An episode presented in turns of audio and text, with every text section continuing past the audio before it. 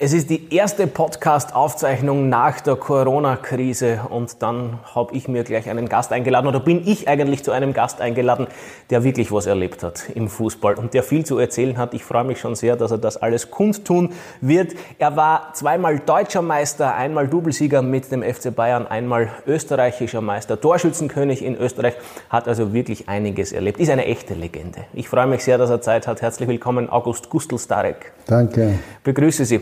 Zur Erklärung, wir sitzen da am WAC-Platz, nicht in Kärnten, sondern in Wien in der Rustenschacher Allee. Da trifft man sich häufiger an, oder? Ja, ich bin schon seit 40 Jahren Mitglied am WAC und äh, vor allem ist das ein fantastischer Tennisclub. Es treffen sich illustre Personen äh, und vor allem auch die alten Fußballer und da läuft der Schmäh. Federführend mit von der Partie ein gewisser Herbert Prohaska. Das ist der Sprach, das Sprachgenie. Er führt, er führt ganz einfach die Runde und äh, er ist sehr lustig. Wir hören zwar die Geschichten schon zum tausendsten Mal, aber trotzdem müssen wir immer lachen. Also er bringt es immer wieder neu, immer wieder mit einem neuen Schmäh. Naja, no, nein, eher neu nicht, eher die alten Schmäh, weil äh, es ergibt sich, also neu ergibt sich wenig weil wir jetzt schon so gebrechlich sind, also da gibt es keine lustigen Geschichten. So, da muss ich jetzt entschieden widersprechen, da muss ich jetzt einschreiten. Also ich muss jetzt ein bisschen beschreiben, wie sich der Herr Starek präsentiert. Also erstens einmal wirklich wunderbar gestylt, top gestylt und äh, es ist jetzt ein bisschen schleimig, aber man sieht Ihnen das Alter wirklich nicht an. Also so, so von Gebrechlichkeit kann wirklich keine Spur sein, nur damit es der Ordnung halber festgehalten ist. Wir haben vor ein paar Tagen telefoniert, als ich Sie gefragt habe, ob wir das Interview machen können. Und der Herr Starek hat gemeint, naja, so viel lustig lustige Geschichten habe ich ja nicht erlebt. Also das meiste war ja traurig und ich habe überall Probleme gehabt. War es wirklich so schlimm in Ihrer Fußballkarriere? Ja, nein, natürlich im Laufe des, des, der Zeit merkt man halt die Fehler umso mehr. Nicht? Und ich mache mir da schon große Gedanken und äh, es, es sind so viele Dinge passiert. Es wäre besser gelaufen. Ich, ich, konnte, ich konnte nicht verlieren. Das war mein Handicap. Ne? Und äh, deswegen habe ich immer Probleme gehabt. Apropos Probleme, jetzt sind ja während der Corona-Krise im ORF die alten Sendungen von damals gelaufen, Schätze aus dem ORF-Archiv hat das geheißen. Und darin kommen auch Sie vor. haben Sie das verfolgt? Haben Sie sich angeschaut, als Sie damals, ich glaube im 92er Jahr mit Skendafani vor der TV-Kamera vor Laufend ein bisschen gestritten haben und Sie mit dem Hans Krankel das eine oder andere Verbalgefecht geliefert haben? Haben Sie sich das anschauen können und wollen oder sind Sie froh, dass die Zeiten vorbei sind? Naja gut, ich meine, froh. Äh, ich habe genug Zeit gehabt. Ich war in Spanien und da waren die Ausgangssperren rigoros.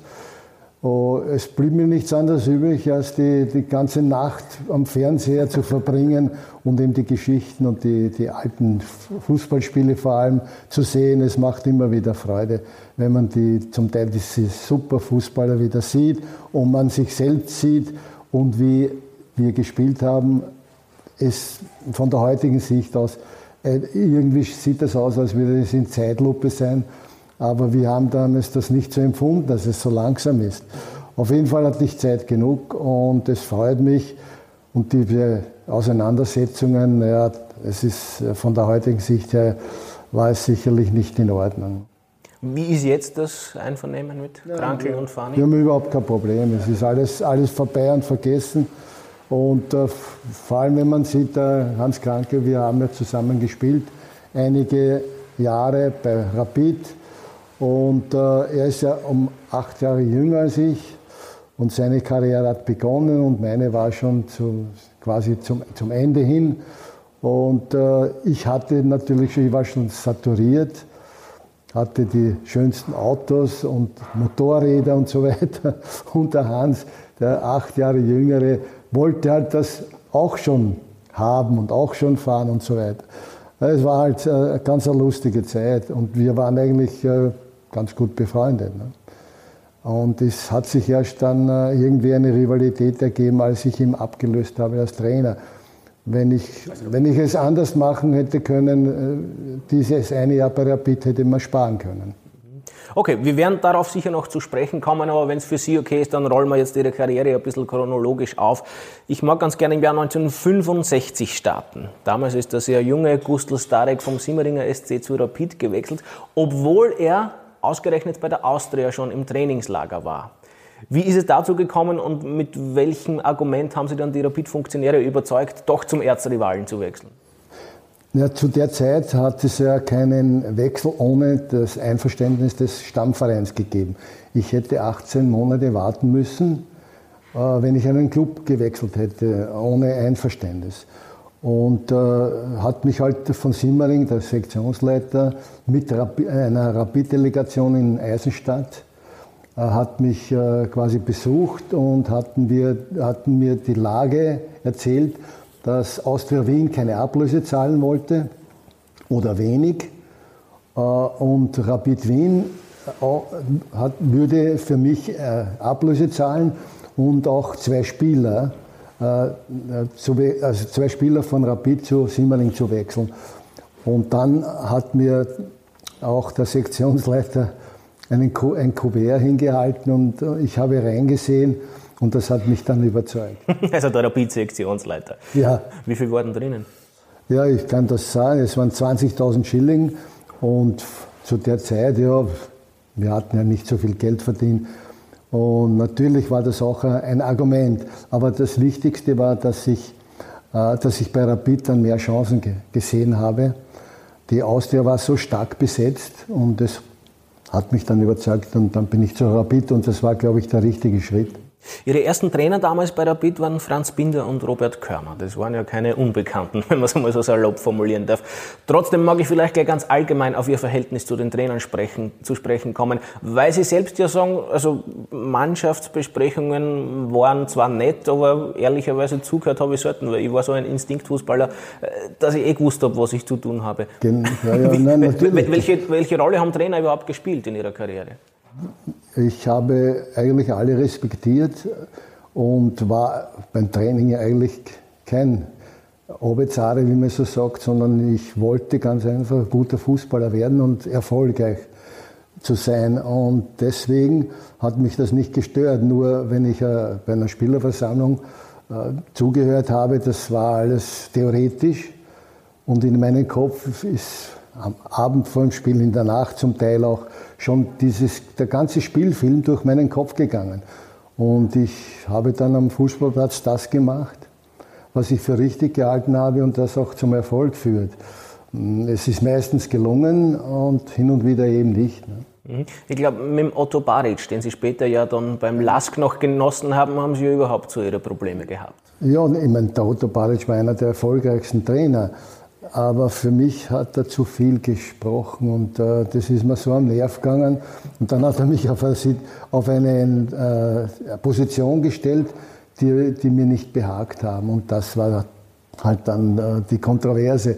Und das eine Jahr in, in, Linz war eigentlich nicht, gar nicht so schlecht. Wir waren Herbstmeister.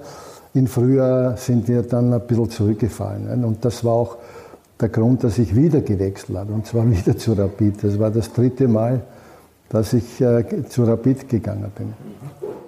Wie hat denn in den 60er und 70er Jahren Taktiktraining ausgeschaut? Hat sowas überhaupt gegeben? Welche Rolle hat Taktik gespielt?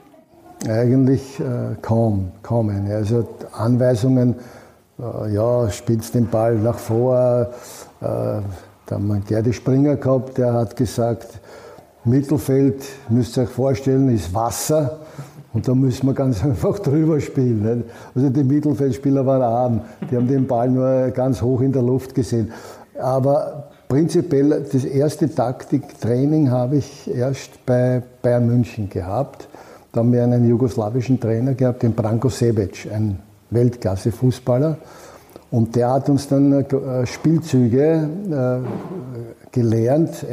Und zwar, es war sehr monoton immer die gleiche Situation, immer die gleichen Abläufe. Und das war das erste Mal. Ne?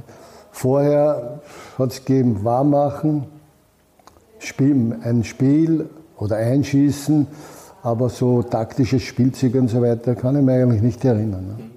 Sie machen ja eh kein Held draus, dass Sie kein einfacher Spieler und kein pflegeleichter Spieler waren.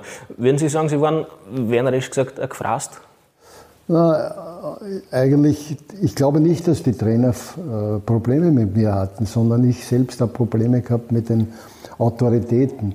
Und äh, ich, ich habe das nicht aus Spaß gemacht, sondern ich war so verbohrt und habe gedacht, das, was ich sage und das, was ich meine, das ist richtig. Ne? Und äh, das ist halt nicht immer so. Es war immer Kontroversen. Ich habe ja, nicht, ich habe ja keinen Schiedsrichter geschimpft oder was, sondern ich habe nur immer gemotzt. Ich bin immer herumgeranzt wegen einem Outeinwurf und wegen einem Corner und wegen so, solche Kleinigkeiten. Und das ist natürlich den Schiedsrichtern auf den Nerven gegangen. Ne? Und die haben sich auch untereinander abgesprochen. Haben gesagt, den, den schwindlichen Starek, den beim ersten Wort oder irgendeiner Kritik müsst ihr ihn disziplinieren. Ne? Und, und ja, das war für mich ein großes Problem. Ne? Und einmal, damit ich die unangenehme Causa gleich hinter mich bringe, ist es halt ein bisschen eskaliert. Ich weiß nicht, wie oft, Sie, wie oft Sie auf die Geschichte schon angesprochen worden sind, aber wenn wir über Ihre Vergangenheit reden, muss ich Sie auch darauf ansprechen. Tivoli 1971. Und Gustl Starek hat oder hat nicht das Götz-Zitat angedeutet oder doch nicht. Was ist genau passiert, Herr Starek? Na, das hat eine Vorgeschichte. Ich bin da von Bayern München ausgeliehen worden zu Rapid Wien. Ich war schwer verletzt, Kreuzbandriss und so weiter, habe ich äh, mit, mit viel Training und viel Schweiß mich aufgebaut und bin wieder an meine Leistungen herangekommen. Und das war dann zu Beginn bei Rapid Wien. Wir waren im Stadion da, äh, erster gegen zweiter und nach zwei Minuten ein Zweikampf. Und der, ich habe voll gemacht äh, und der Spieler ist aufgestanden und hat mich beim Hals gewürgt. Ne? Und äh, ich habe mich freigeschlagen.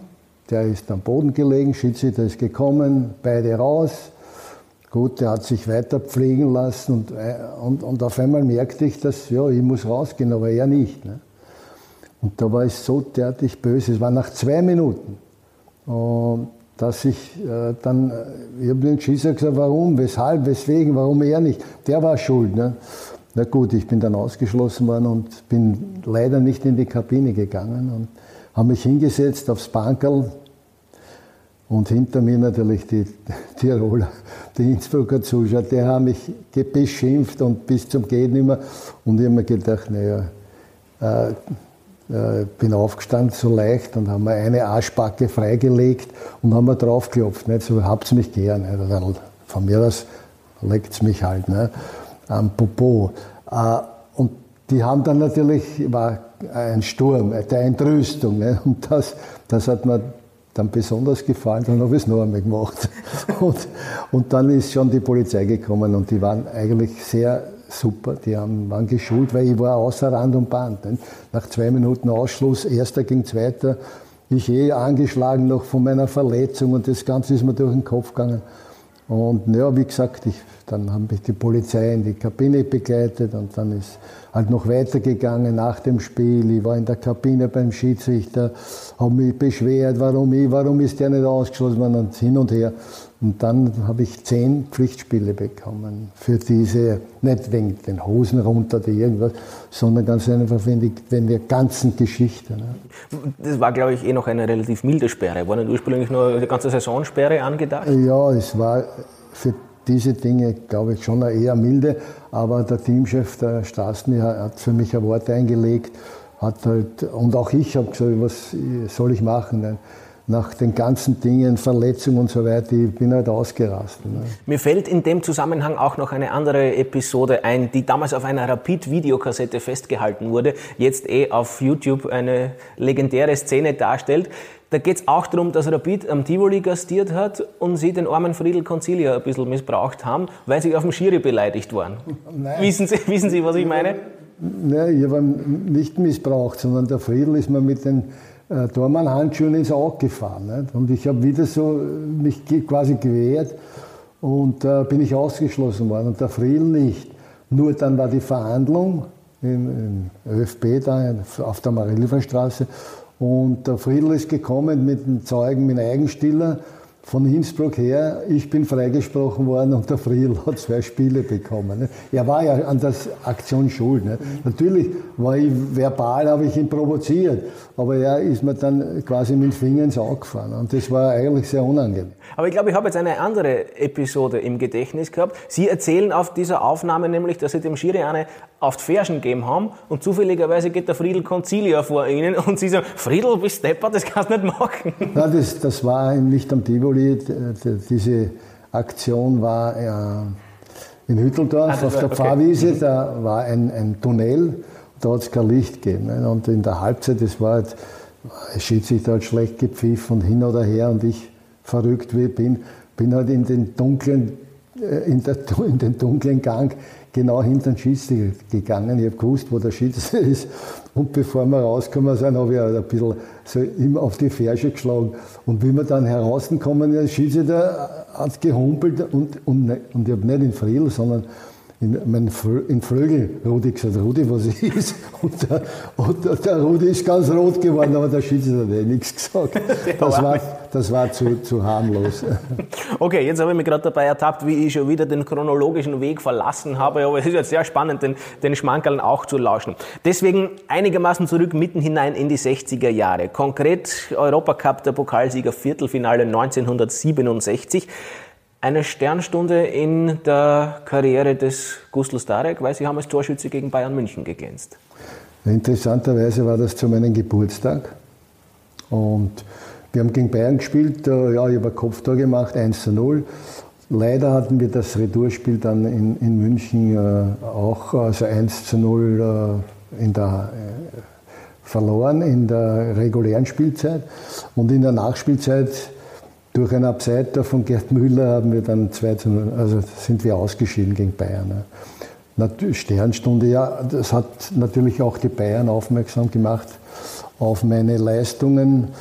Ich habe auch dann ein Jahr später mit Nürnberg gegen Bayern München auch äh, sehr, sehr gut gespielt und das war Grund, dass sie dann äh, mich haben wollen. Mhm. Und damit sind wir eh schon beim Thema Auslandstransfer, denn Gustl Starek wechselt zu Nürnberg und wird in der ersten Saison unter Trainer Max Merkel, auch kein ganz Unbekannter, gleich einmal Meister. Muss man auch einmal zusammenbringen. Ja gut, interessanterweise, ich meine, ich, mit Rapid sind wir Meister geworden aufgrund glaube ich, von ein oder zwei Toren. Ja. Ich war Torschützenkönig, obwohl ich nur äh, zwei Drittel der Meisterschaft mitgespielt habe. Ich habe gleichzeitig auch in der Reserve gespielt. Da war ich auch, glaube ich, Zweiter in der Torschützenliste in dieser Zeit, in dem einen Jahr. Und ich habe mir gedacht, äh, ich meine, Meister, Torschützenkönig, äh, was soll ich jetzt da? Was soll wie soll es weitergehen?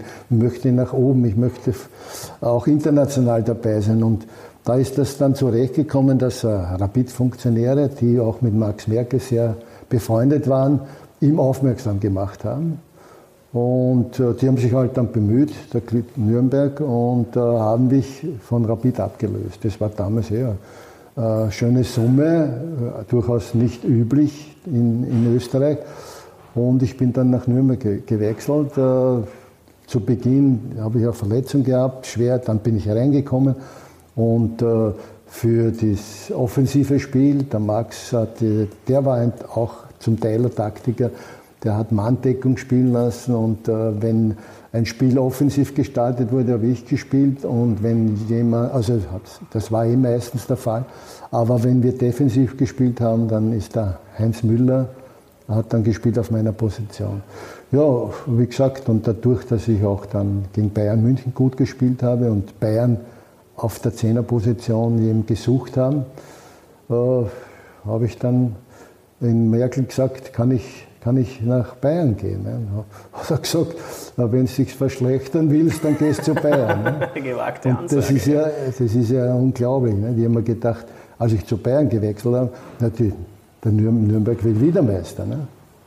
Dann, dann, steigen die ab. Mhm. Und wir machen es Double, ne? mit, mit zehn Spielern, die alle Spiele gespielt haben. Mhm.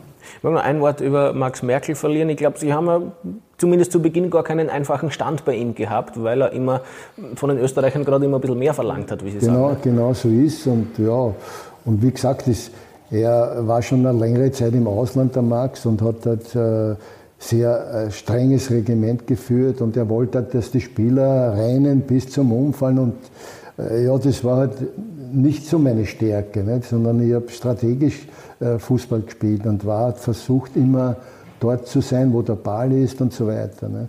Und ab und zu habe ich halt dann laufen lassen und habe mich, obwohl der Gegner einen Ball hatte, habe ich mich schon freigestellt. Ne? Ich habe schon spekuliert, wenn wir einen Ball bekommen, dass ich in einer guten Position bin. Und das hat ihm zum Teil nicht gefallen, aber letztendlich der Erfolg war, war ja da. Ne?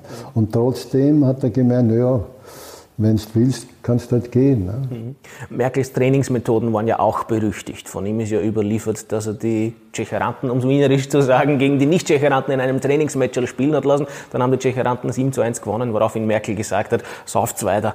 Hat er so ähnliche Methoden bei Ihnen auch angewandt? Ja, wir haben also wenn ich nach der, ich habe dann später, als ich Trainer war, wenn ich diese Trainingsart äh, zelebriert hätte, ich glaube, alle Spieler wären kaputt gewesen. Der hat von uns äh, Dinge verlangt, die eigentlich physisch gar nicht möglich waren. Und deshalb hatten wir eigentlich immer im Ausdauerbereich trainiert.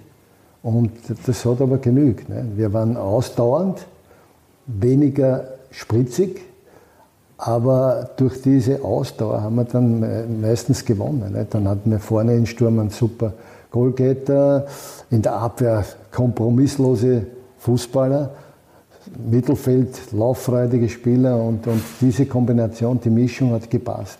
Ein ganz ein tolles Jahr. Und wie gesagt, ich habe mir gedacht, die werden wieder Meister. Ne? Und dann sind sie abgestiegen. Ne? Gut, sie haben den, den Mittelstürmer haben sie äh, gehen lassen äh, und, und zwei Mittelfeldspieler, also in Charlie Ferschl, der sehr, sehr gut war, der auch zu Berlin gegangen ist, und mich.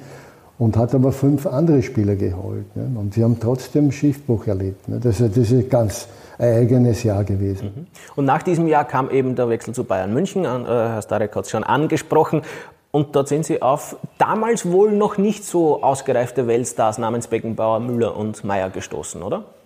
Ja, zwei, zwei Simmeringer Burschen, Bum. der Bumpeter, der, wo wir, wir beide sind ja aufgewachsen, eine Gasse neben der anderen und haben bei Simmering gespielt und wir treffen uns dann bei Bayern ne? und, und, werden dann äh, souverän, muss man sagen, äh, Pokalsieger und Meister. Zu der Zeit war der Beckenbau nicht so dominant und äh, wie gesagt, im Mittelfeld habe ich gespielt. Also das war 69? Äh, das war 68, 69 und äh, da ist da damals der Franz nicht so oft nach vorne gegangen, nicht? weil man, äh, er soll hinten die Abwehr dirigieren und soll versuchen, die Bälle ins Mittelfeld zu spielen. Nicht? Und dann später erst hat er den Part übernommen und er ist ja dann später auch erst zu dem geworden. Nicht? Aber man hat schon gesehen, er will halt quasi das Spiel machen, auch von, von hinten. Nicht? Ihm hat ja niemand gedeckt als Libero hat man ja keinen Mann gehabt, der zugeordnet war. Ne? Mhm. Was muss man so über die Privatperson Beckenbauer wissen oder auch über die Privatperson Müller und Meyer, die ja dann wirklich Superstars geworden sind in der Mitte der 70er Jahre? Ja, also privat haben die, die drei eigentlich nicht so einen guten Kontakt. Äh, also nicht einen, äh, wie beim Training und also so die Familien haben sich eigentlich nicht so getroffen die Uschi Müller, die ich jetzt ab und zu kontaktiere, weil der Gerd äh, in einem Heim ist, die sagt, also ich war mit Gerd Müller öfters zusammen, Beckenbauer weniger und mit der Sepp Meier war halt ein bisschen also auch ein Einzelgänger. Ne? Halt. Wir waren nach dem Training und so, also ganz selten mhm. zusammen. Wir, also äh, so ein richtiges freundschaftliches Verhältnis nach dem Fußballspiel hatten wir nicht. Der Franz war ein bisschen ein Asket, der ist seine eigenen Wege gegangen. Seine Frau hat ihm dann quasi irgendwie gedrängt zu äh, Events, Opern, Opernbesuche und so weiter. Das war uns alles fremd zu der Zeit. Ne? Der hat ihn versucht umzumodeln. Nicht? Aber der Franz ist dann quasi ein Weltmann geworden, kann man schon sagen. Ne? Einen interessanten Gegenspieler haben Sie in dieser Zeit auch kennengelernt, nämlich den Otto Rehagel, der jetzt nicht der begnadetste Techniker war, dem Vernehmen nach, oder? Das war sozusagen ein Einehaurer.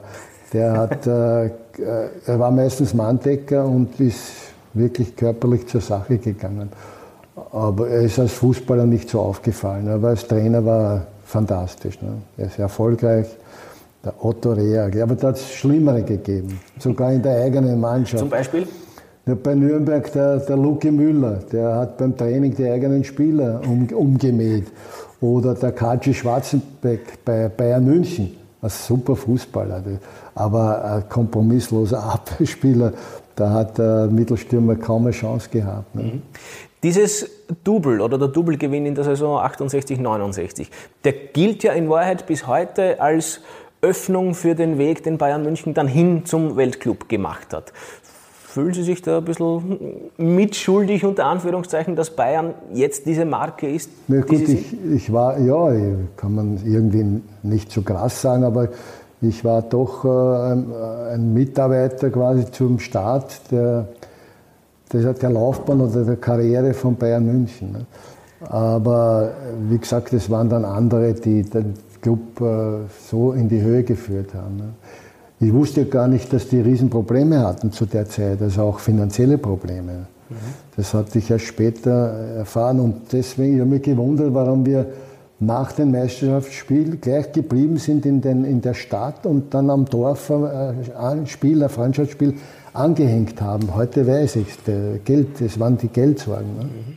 Und dann kam fast eine Zäsur, kann man sagen, in ihrer Karriere, nämlich der Kreuzbandriss.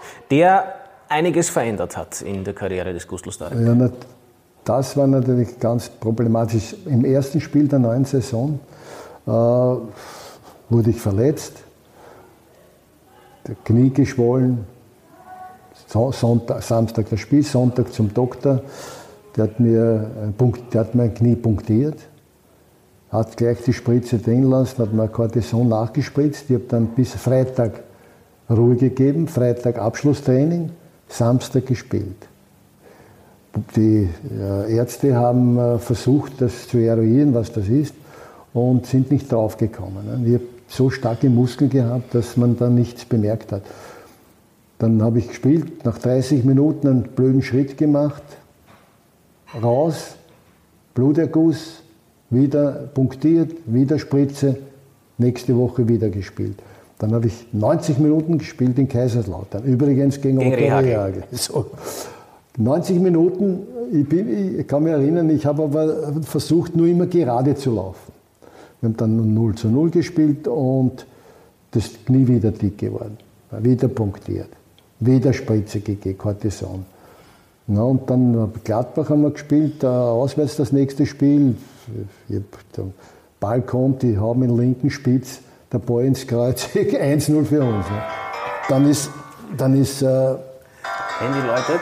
Äh, Entschuldigen, Entschuldigen. Normalerweise eine Geldstrafe, oder? Wenn, wenn mitten in der Besprechung das Handy läutet. Eine Sekunde, ja. Helmut, ich rufe dich zurück, ja?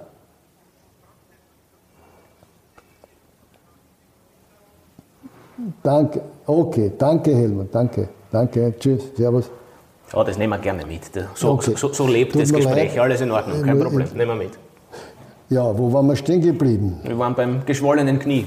Ja, na und dann äh, habe ich irgendwie versucht, den Ball einmal äh, aus der Luft zu nehmen und wieder Riesenschmerz, wieder zusammen. Und dann habe ich gesagt, so, und jetzt äh, muss ich ins Spital nachschauen, was das ist. Ne? Na, ins Spital, ich wache auf, liege im Bett und bin von der Brust bis zur Zehe auf einer Seite eingegipst und liegt dreieinhalb Wochen im Bett.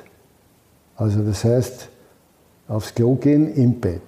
Ich 24 Jahre, viermal Meister geworden und liege im Bett und wir sagen alle, naja, diese Verletzung, man weiß dann immer, ob man jemals spielen kann. Ne?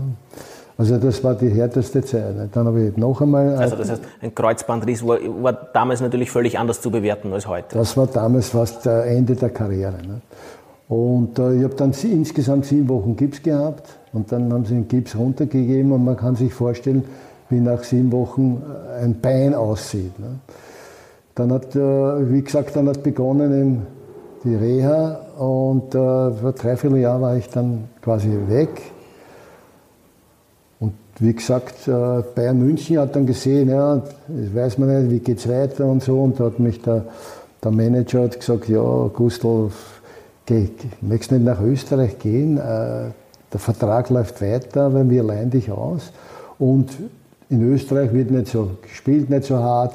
Da kannst du dich wieder quasi erholen und dann bist du Alte wieder und dann kommst du zu uns zurück und der Vertrag vier Jahre geht weiter. Ne? Und dort, wie gesagt, der Rapid hat sich gemeldet und äh, das war der Beginn der Zeit, wo ich eigentlich eher, eher auf die Gage geschaut habe, als auf sportliche Belange. Ne? Zumal Sie nach dem Jahr bei Rapid wieder ein Angebot von Bayern hatten. Nein, nein, ich habe den bei Bayern Vertrag. Genau. Also Sie sollten ja wieder zurück zu Bayern. Ich sollte wieder zurück. Und in der Zeit ruft mich äh, wieder aus Nürnberg, die in der Zwischenzeit abgestiegen waren, ruft mich der Manager an und äh, sagt, äh, du Gustl, willst nicht zu uns kommen, wir wollen wieder aufsteigen. Ne? Und ich, ich habe gesagt, äh, naja, aber wie schaut es aus? Ne? Und der hat mir, der hat mir dann äh, eben Summen gesagt, äh, was möglich ist, was ich bekommen kann. Und das waren natürlich Argumente, weil ich dachte mir, ich weiß ja nicht, wie lange ich noch spielen kann. Ne? Ich muss jetzt schauen, dass ich äh, Geld verdiene, dass ich halbwegs über die Runden komme und dass ich dann quasi einen guten Start habe finanziell für die Zukunft. Und das war mein Fehler. Nicht? Ich habe mich da quasi, ich habe Sorge gehabt, dass ich halt nicht mehr, nicht mehr so gut spiele. Natürlich war ich eingeschränkt durch die Verletzung. Ich denke, so 20 Prozent meiner Leistungsfähigkeit konnte ich nicht mehr bringen. Das ist eindeutig. Ne? Und ja, wie gesagt, und dann hat die Bayern gesagt, ja gut, wenn er zu Nürnberg gehen will, haben wir Ablöse verlangt.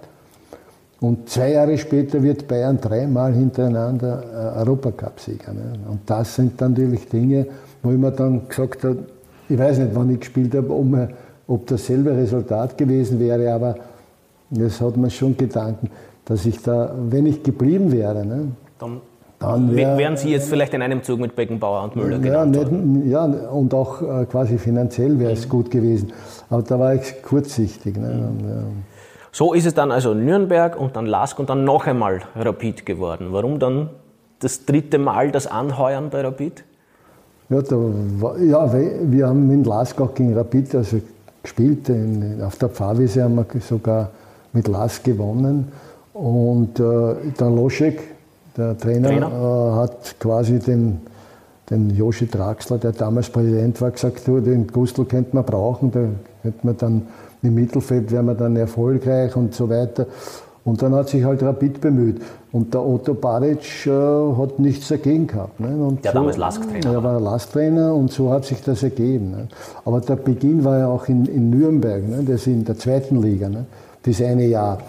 Das, da habe ich mich dann richtig, äh, die Reha war super quasi dieses Jahr in der zweiten Liga bei Nürnberg war gut. Äh, weil ich habe mich unheimlich gut aufgebaut und äh, hatte dann wieder wirklich, ich habe eine Riesenform gehabt, bin dann auch in, in der Nationalmannschaft, der Stasny hat mich wieder eingebaut in, in die Nationalmannschaft und da habe ich dann quasi gute sportliche Leistungen noch gebracht. Ne? Und wie gesagt, der Losche hat mich geholt zu Rapid und dann war ich zweieinhalb Jahre noch oder drei Jahre bei, bei Rapid. Ne? Und es war dann die Zeit, als sich Innsbruck und die Austria so immer das Match um die Vorherrschaft österreichweit geliefert hat. Rapid ist dann Anfang ja, der 70er wir Jahre... waren ziemlich knapp. Mit das, das erste Jahr, wir waren schon am Sprung zum Meistertitel, aber Innsbruck war besser. Ne? Mhm. Und dann hat es noch den Sportclub und die Wiener gegeben. Was muss man über die, die Stationen? Wiener kann man vergessen. Aber der die Stationen wissen? Sportclub war, war eine sehr erfolgreiche Zeit, weil ich bin im Winter äh, in, zum Sportclub, die in der zweiten Liga waren war das Problem mit, mit den, eben, nach zweieinhalb Jahren, Problem mit dem neuen Trainer, äh, der, Pol, der polnische Trainer. Sicher ein guter Mann, aber mit dem habe ich auch Riesenprobleme gehabt. Nicht? Und äh, da hat dann quasi der Club gesagt, ja, was, was wollen wir jetzt tun? Nicht? So habe ich den Herrn Holzbach gesagt, Herr Holzbach, wie ist die Ablöse? Nicht? Kann, ich mich, kann ich mich freikaufen? Nicht? Hat der Holzberg gesagt, ja, diese und diese Summe. Und ich habe gesagt, am Montag komme ich. Ne? Ich habe mich selbst, äh, äh, selbst freigekauft. Ne? Und dann der Erich Hof, der Sportclub-Trainer damals, hat gesagt, Gustl, äh, im zweiten Halbjahr, wir sind hinter Donauwitz, wir wollen gerne aufsteigen, kommst zu uns. Ne? Da habe ich, hab ich die ganze Ablöse, ich habe das riskiert. Ne? Ich habe das nicht von Sportclub bekommen als äh, Beginn, sondern ich habe gesagt, wenn wir aufsteigen, dann gibt es nicht nur das, was ich gezahlt habe, sondern das Doppelte. Ne? Und wir haben es geschafft. Wir waren hinter Donnerwitz und trotzdem sind wir Meister geworden. Ne? Und dann war ich zweieinhalb Jahre bei Sportclub. Erst Jahr überhaupt super. Wir sind Zweiter geworden, hinter der Austria. Ne? Und ja, und noch ein Sportclub. Der Krause von Vienna, der damals der Rang Xerox Boss war und der hat äh, Der war sehr großzügig, finanziell ist auch der Kranke gekommen. Ne? Und wenn man vorstellt, der Kranke war der Birkner, ich und noch ein paar wirklich bekanntere Spieler und wir sind abgestiegen. Also dieses halbe Jahr, das möchte ich vergessen. Mhm. Dann Machen wir das bitte oder lassen wir das einmal dabei. Ich mag Sie, bevor wir dann vielleicht noch in ein, zwei Sätzen über Ihre Trainerkarriere sprechen, noch auf Ihre Karriere als Nationalteamspieler ansprechen. Und da vor allem auf den fast tragischen Umstand, dass Sie beim entscheidenden Qualifikationsspiel für die WM 74 gegen Schweden nicht dabei waren und Österreich es knapp nicht geschafft haben, obwohl Stastny, damals der Teamchef, derjenige Trainer war, den Sie am meisten geschätzt haben, glaube ich, oder? Ja, das war wirklich ein, Fachmann und auch menschlich war in Ordnung. Er gilt als der unglücklichste viele, Teamchef. Ja, er, er, hat auch viel, viel Spaß in die, in die Mannschaft. Er hat einen trockenen Humor gehabt. Also das war ein ganz ein, ein besonderer Fachmann. Leider war er zur äh, unrechten Zeit. Wir waren noch nicht so weit, obwohl einige auch schon in, in Ausland gespielt haben. Aber anscheinend war Schweden dann letztendlich doch besser. Als wir haben auch eine super WM gespielt in Deutschland.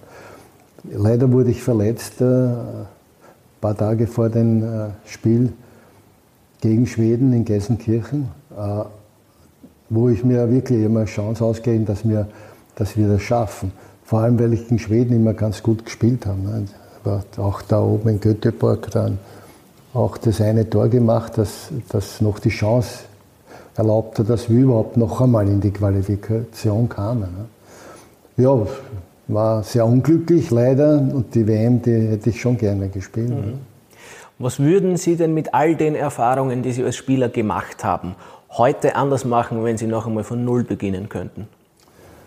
Nicht streiten, wegen, ne, wegen Nebensächlichkeiten und äh, wie gesagt, akzeptieren, wenn der Gegner besser ist und nicht suchen die Schuld bei allen anderen. Und äh, man muss halt, das Sportliche, das gefällt mir auch heute. Ich wundere mich, dass nach dem Spiel die alle sich die Hand geben. Das wäre zu meiner Zeit nicht möglich gewesen. Aber nach dem Spiel, das sind so Emotionen auch, also die, wie die heute sich äh, quasi benehmen, das gefällt mir wäre zu meiner Zeit nicht möglich gewesen. Mhm. Spannende Einblicke in die Karriere des Spielers Gustl Starek. Sehr ereignisreich ist da natürlich auch noch ihre Trainerkarriere verlaufen, die wir jetzt vielleicht nicht komplett aufrollen wollen, aber in ein paar Stichworten oder mit ein paar Spotlights doch beleuchten wollen. Zum Beispiel fällt auf, dass es ja fast jede Saison oder jedes Jahr einen neuen Verein gegeben hat. Warum waren Sie denn so wankelmütig unter Anführungszeichen? Ja, nicht, nicht ganz. Der Beginn war ja aus der Saal. Ich habe aufgehört als Spieler, also Vienna abgestiegen, aufgehört und nach zehn Runden bin ich zu Salzburg gekommen als äh, Trainer, als Retter quasi. Ne? Der, wir haben dann im letzten Spiel gegen, gegen einen Rivalen, gegen Eisenstadt, hatten wir gewinnen müssen, um oben zu bleiben. Ne? Und da, ich habe eigentlich nur äh, spekuliert auf die Nicht-Abstiegsprämie. Ne? Wir haben es geschafft. Der Präsident war ein bisschen, er war erst einmal jünger und wollte mitreden bei Aufstellungen oder bei, wie wir uns verhalten sollen in der Freizeit. Ich bin unter der Woche einmal mit der Mannschaft äh, gleich äh, im Winter Skifahren gegangen als Ausgleich, als Also, äh, Regeneration, Art, Spaß und so weiter, um die Laune der Mannschaft zu heben. Und der Präsident hat sich aufgeregt. Und er sagt, das geht nicht. Ne? Das hatten wir diese Kontroversen. Und er hatte den Vertrag dann, obwohl das Ziel erreicht wurde, nicht weiter verlängern. Ne? War aber okay. Außerdem waren wir im Pokalfinale. Wir hatten das Pokalfinale verloren. Also ich wäre im ersten Jahr schon, äh, hätte habe ich die Chance gehabt, äh, Cupsieger zu werden. Ne? Also einen Titel nicht abgestiegen und wir, vielleicht wären wir Cupsieger geworden. Es war ein Tor in der letzten Minute gegen GRK im, Finale. Äh, und dann bin ich zum GRK gekommen und das war, glaube ich, einer meiner schönsten Zeiten, weil ich habe abgelöst den Cik Tchaikovsky beim GRK, der auch, auch noch zehn Runden, da wo der GRK ganz hinten war und ich bin hingekommen und wir sind in den Jahr noch Dritter geworden, sind in den Europacup gekommen. Also es sind so, so kleine Erfolge und gleichzeitig habe ich in Graz auch dann ein Kino gemietet und habe dort einen Spielsalon eröffnet. Also war, Zweiter Job quasi. Das war der zweite Job, aber das war der, der eigentlich der erfolgreichste Job. Äh, Nach der Karriere als Spieler. Ja, nein, und wie gesagt, diese Zeit beim GK, das waren drei Saisonen. Mhm. Weil, sie, weil sie gesagt haben, wechseln. Stimmt. Natürlich, natürlich, aber waren Zeiten, wo ich halt nur ein Jahr war. Mhm. Ne? Ich glaube, aus Ihrer Zeit als GRK-Trainer, bin mir nicht ganz sicher, ist auch das Zitat überliefert, wenn du schon nicht kicken kennst, dann haut wenigstens eine. Das war, nein, das war etwas später. Äh, das war, glaube ich, bei Sturm Graz. Und da hat mir älterer Spieler hat so rausgerufen, Trainer, Trainer, so weinerlich, nicht? was soll man machen? Jetzt, was soll ich sagen? Ich habe hab gesagt, na haut's eine. Das ist halt so eine Sprache, die ich halt äh, von der Jugend her oder die eigentlich beim Fußball gang und gäbe ist. Die meisten sagen es halt nicht und ich immer gedacht, na was, äh, sag ich, na, na, ich habe immer gedacht, tut sich körperlich mehr engagieren. Ne? So kann man es auch sagen. Wenn ich sage, haus eine, wenn du schon nicht kicken kennst, das war natürlich äh, schon respektlos. Aus, mir hat es eh sofort leid getan, nicht? aber das ist mir so rausgerutscht. Und natürlich, das Zitat ist schrecklich. Für, für einen Coach ist das, nicht, das ist nicht in Ordnung. Etwas, das beim Streifzug durch Ihre Trainerkarriere vielleicht sogar ein bisschen irritiert, jedenfalls auffällt, ist, dass Sie auch ein Jahr oder eine Saison bei der Wiener Austria Trainer waren. Wie kann denn die Rapid-Legende Gustl Starek Austria Trainer werden? Ich habe äh, ab und zu war ich beim Joshi Walter, auch in seinem Büro. Wir hatten damals Karten gespielt und Backgammon gespielt, so als quasi als Zeitvertreib. Ne? Und auch hier am WRC beim Tennisspielen. Also wir waren eher befreundet. Und äh, er hat mich halt dann als äh, Trainer geholt. Leider war, hat er einen irgendeinen Vizepräsidenten gehabt oder irgendeinen Einsager, den Robert Dostal. Äh, und der hat gegen alle agitiert. Und äh, ja, wir waren eigentlich sportlich gar nicht so schlecht am Weg. Wir waren Zweiter, Erster, Zweiter ist es hin und her gegangen. Leider war der Schneckel Braska schon in älteren Stadium Achillessehnenprobleme. Er hat nicht also er war Spieler dann? Ja, er war Spieler, er hat nicht mehr die Leistung gebracht. Hätte, mir, hätte mich gefreut, wenn es so gewesen wäre. Leider hat er mir nicht helfen können. Und dann war die Situation, dass äh, drei Runden vor Herbstschluss der äh, Jože Walter quasi einen Spieler verpflichtet hat, obwohl ich gesagt habe, ich brauche jetzt keinen Spieler, weil drei Runden vor Schluss sind wir erst am Punkt oder sind wir am Punkt zweiter hinten und im Winter nach den drei Spielen, im Winter dann kann ich mir wem anschauen. Ne? Und der trotzdem den Spieler verpflichtet. Ne? Jetzt haben wir gedacht, ja, was, was habe ich da, habe ich nichts mehr verloren. Ne? Und da habe ich ihn angerufen und habe gesagt, äh, Joshi, um, um halb vier ist Training. Ne? Da hat er, hat er gesagt, ja, was willst, was willst du? Ich trainiere nicht, hat er gesagt. Sage ich, ja, ich auch nicht. Ich kündige. Ne? Und, und äh, ja, es war, ich war irgendwie in meiner Autorität irgendwie angegriffen. Ne? War auch, man, letztendlich, wenn ich das nicht gemacht hätte, wenn ich geblieben wäre, wäre wir halt Meister geworden oder vielleicht Zweiter. Ne? Und, aber ich war so derartig verletzt, als äh, quasi als Trainer, als Coach. Stolz gekränkt. Und ja, nicht nur, naja, nicht nur Stolz nicht, aber in, das ist meine Autorität, wenn ich so gebrauche. Drei Spieler den Spieler nicht, erst im Winter und der hat über meinen Kopf hinweg das bestimmt. Ne? Und das war der Grund, dass ich, dass ich gekündigt habe. Und dann, und damit würde ich es dann wirklich auch belassen wollen, müssen wir natürlich in ein, zwei Sätzen über Ihre Zeit als Rapid-Trainer sprechen, die ja auch deshalb durchaus turbulent verlaufen ist, weil Sie ausgerechnet Hans Krankel beerbt haben. Das war mein Fehler. Weil nach Krankel darf nichts mehr, da darf nichts mehr passieren. Das war Majestätsbeleidigung. ja, so ungefähr ja, es, ist, es gibt diese eine Geschichte. Ich habe ihm über einen Mittelsmann habe ich ihm gebeten, bevor er aufhört, er soll mal Gewichtstabelle machen. Von den Spielern, bevor sie in Urlaub gehen, die Gewicht damit, wenn ich komme, äh, damit ich sehe, ob die geschlampt haben oder nicht. Ne? Und er hat mir ausrichten lassen, Hat er Häuser? Ja, äh, mehr oder weniger. Ich meine, hat gemeint, das schwarze Arschloch kann sich das selber machen. Nicht? So ungefähr. Und das ist nicht, das war, dann so hat das begonnen. Ne? Aber äh, letztendlich wäre es besser gewesen, wenn ich das nicht gemacht hätte bei Rapid, weil ich bin mir vorge ich, ich glaube, ich bin quasi benutzt worden von den Funktionären. Ne? Mhm. Und die haben mich vorgeschoben, ich war dann der Prellbock quasi gegen Kranke. Ne? Und Fani. Und Fani, ja. Heute ist alles in Ordnung? Ich habe mich da instrumentalisieren lassen. Ja. Nein, das war nicht okay. Ne? Also lauter Dinge, die ich heute nicht mehr machen würde, aber leider kann man das Rad nicht zurückdrehen. Aber es tut mir leid. Äh, es ist natürlich, für mich ist das alles vergessen. Aber ehrlich gesagt, gescheiter wäre es, wenn ich damals gescheiter gewesen wäre. Aber dann hätten Sie auch nicht so viele gute Stories zu erzählen gehabt. Ja. Insofern, wir Journalisten haben natürlich eine Freude daran, dass es so verlaufen ist. Ja, das glaube ich schon. Äh, aber mir, mir tut es wirklich, es tut mir leid. Ich würde das alles gerne äh, revidieren. Mich hat es trotzdem gefreut, Ihnen zu lauschen. Es war wirklich sehr spannend, sehr unterhaltsam und wirklich launig. Vielen Dank für das ausführliche Gespräch, Gustl Starek. Danke sehr. Bitteschön.